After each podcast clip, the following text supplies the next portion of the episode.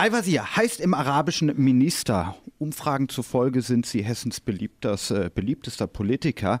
Ähm, warum wollen Sie kein Ministerpräsident werden? Also zuallererst mal hätte ich gerne, dass wir eine andere Landesregierung bekommen, die eine bessere Politik macht. Was ich da mache, ist erstmal nicht so wichtig.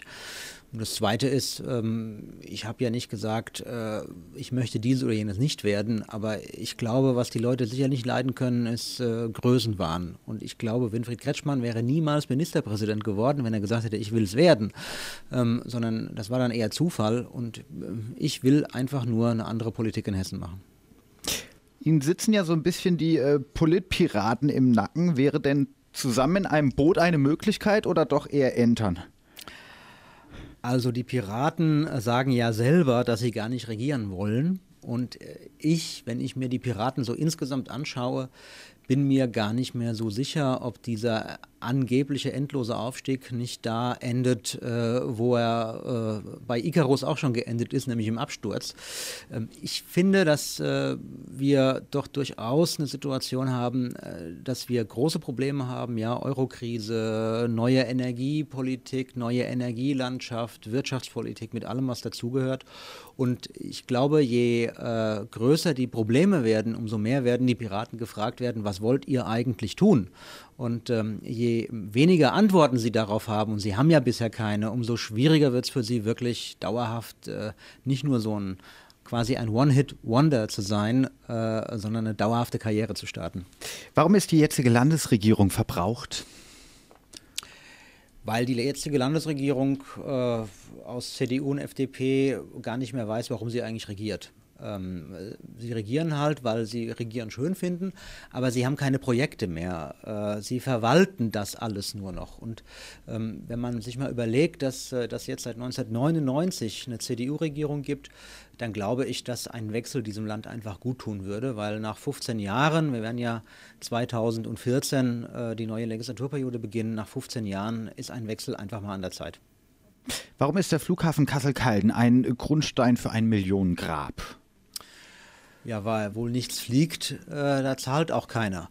Und dass da nichts fliegt, das hätte man wissen können, ähm, weil wir äh, eine ICE-Strecke nach Frankfurt haben, wo man in äh, sagen, unter anderthalb Stunden äh, an Europas größtem Flughafen ist, äh, weil wir eine ICE-Strecke hier in Kassel haben, die äh, nach Hannover in einer Stunde geht, äh, weil es in Paderborn einen Flughafen gibt, der halbwegs erfolgreich ist. Deswegen wundert es mich, dass sich Leute wundern, dass hier keiner fliegen will. das haben wir seit zehn Jahren prophezeit. Ich muss sagen, leider haben wir recht behalten. Spricht auch irgendetwas dafür, zum Beispiel Arbeitsplätze? Naja, ein Arbeitsplatz, äh, der am Ende nur durch dauerhafte Subvention der öffentlichen Hand entsteht, äh, der kostet ja am Ende eine Volkswirtschaft Geld und der bringt ja nichts. Und deswegen bin ich sehr gespannt darauf, ob die Flughafenbetreibergesellschaft, ob die Stadt Kassel, ob der Landkreis, ob die Gemeinde, ob die Industrie- und Handelskammer, die alle immer gesagt haben, wir brauchen den, weil es gibt so einen großen Bedarf, irgendwann mal zeigen können, wo der Bedarf ist. Wie sind Sie gekommen? Mit dem Auto? Heute mit dem Auto. Mache ich aber selten, wenn ich in Kassel bin. Wie schnell sind Sie gefahren? Ähm, ich selber bin nicht gefahren, äh, relativ schnell. Ähm, aber ich selber gucke da nicht drauf. Ich gucke dann immer aus dem Auto irgendwann raus, weil ich beim Autofahren arbeite und gucke ungefähr, wo wir sind. Herr Rösler hat auf einem Parteitag der FDP im Jahr 2011 zu Ihnen gesagt, ja. Sie sind die menschgewordene Tempo-30-Zone. Stimmt das? Also Tempo 30 sind wir auf der A5 und der A7 sicher nicht gefahren. Ähm, wenn ich mir allerdings mal anschaue, äh, wie sich die Städte entwickeln, dann stelle ich fest, dass äh, die grüne Idee, nämlich alle Wohngebiete Tempo 30 und die Hauptverkehrsstraßen dazwischen Tempo 50, inzwischen fast überall Realität ist und zwar bei Weitem nicht nur da, wo die Grünen regieren. Sollte aber in jeder Stadt Tempo 30 generell zählen?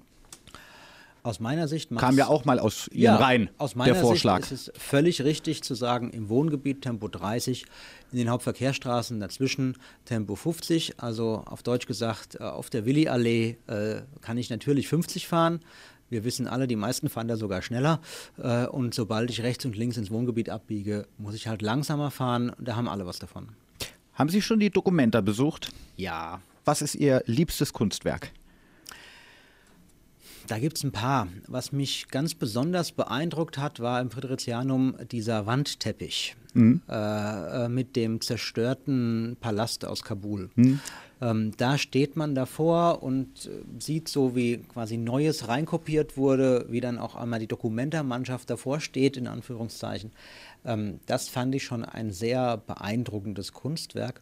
Und was ich auch ganz spannend war, ähm, im Ottoneum waren die, die Goldbarren aus Erde. Ähm, wer sich ein bisschen mit dem Phänomen Landgrabbing beschäftigt, äh, der weiß, dass äh, äh, Fläche äh, unglaublich äh, wertvoll ist. Und das mhm. mal so umzusetzen, das fand ich eine spannende Idee.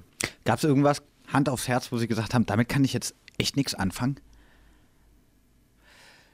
Also der Eingang im Föderatianum, wo das Kunstwerk daraus besteht, dass der Wind weht.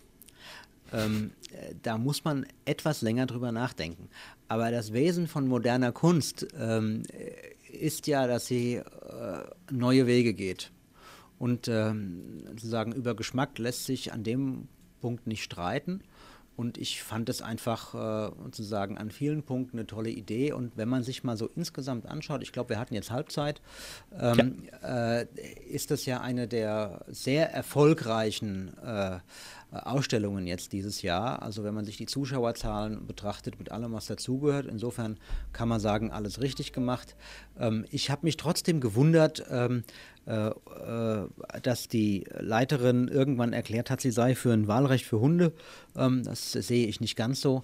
Ähm, und dass sich äh, ausgerechnet diejenigen, ähm, äh, die immer gesagt haben, äh, Kunst muss in den öffentlichen Raum, dann darüber aufregen, dass die evangelische Kirche nebendran Kunst im öffentlichen Raum hat, ähm, äh, das fand ich auch äh, fast schon amüsant.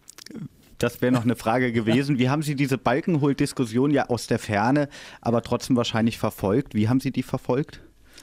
Äh, ja, ich habe ziemlich gelacht.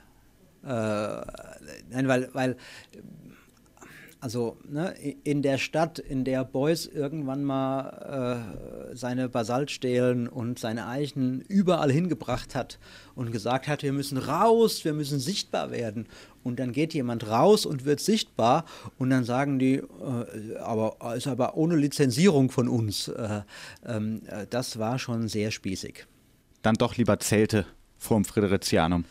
Ja, auch das ist eine Form von, von Wahrnehmung. Äh, und wenn am Ende die Leute mitmachen und Leute, Leute kommen und sagen, auch das ist Kunst, dann finde ich, darf gerade die Dokumenta und gerade die Dokumentarleitung nicht sagen, das ist aber keine Kunst. Das geht nicht. Ja, also alle oder keiner. So ist es. Noch einmal kurz zurück in die Politik. Wo sehen Sie sich in zehn Jahren, vielleicht aber auch nicht nur in der Politik? Keine Ahnung.